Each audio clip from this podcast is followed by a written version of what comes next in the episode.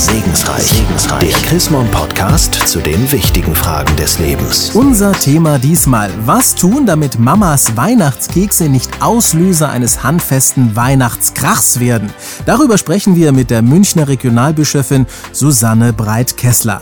Mamas Weihnachtskekse können ja allein schon dank echter Hüftgoldqualitäten gefährlich werden, aber auch darüber hinaus kann im gut gemeinten Weihnachtsleckerchen Familiensprengstoff stecken. Frau Breit-Kessler, Sie kennen sich da richtig gut aus. Was kann da genau schiefgehen? Ah, es kann eine ganze Menge leider schiefgehen. Es können zum Beispiel alte Traditionen fortgeführt werden, das heißt Unmengen von Plätzchen und Stollen und die erwachsenen Kinder mögen gar nicht mehr so viel essen. Und dann, wenn man mal zartfühlend versucht, das anzubringen, dass einem das gar nicht so recht ist, dann hat man den Krach schon im Haus. Der Weihnachtskeks ist da ja quasi nur der Gipfel der weihnachtlichen Missverständnisse. Warum scheint sich denn trotz all dieses Ungemachs niemand outen zu wollen? Naja, die Leute mögen nicht ehrlich miteinander umgehen, weil man da etwas preisgeben muss.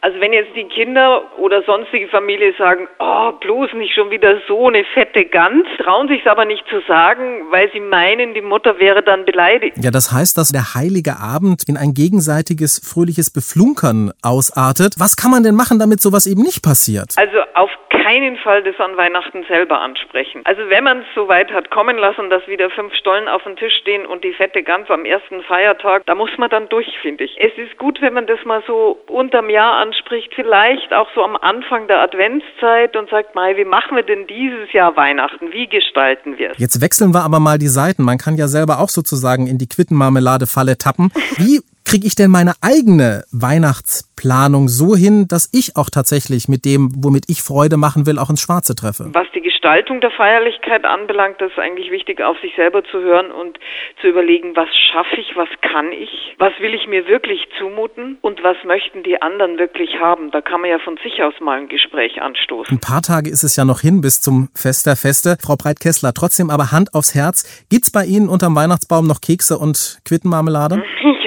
Ja, es gibt's noch. Ich bin noch nicht überall durchgedrungen mit meinen Ideen davon, wie es anders sein könnte.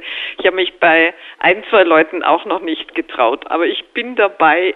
Vielen Dank, Frau Breit-Kessler. Mehr zu diesem ja schon sehr weihnachtlichen Thema. Was tun, damit Mamas Weihnachtskekse nicht Auslöser eines handfesten Weihnachtskrachs werden? Aus der Feder der Theologin und Seelsorgerin Susanne Breit-Kessler ist übrigens auch nachzulesen in der neuesten Ausgabe des Magazins Chrismon. Ein Blick in das aktuelle Heft lohnt sich allemal und Sie haben darüber hinaus noch Fragen, Anregungen, dann freuen wir uns auch über eine E-Mail von Ihnen. Schreiben Sie einfach an segensreich.chrismon.de. Ich sage derweil Dankeschön fürs Zuhören. Bis zur nächsten Ausgabe von Segensreich. Segensreich. Der Chrismon Podcast zu den wichtigen Fragen des Lebens.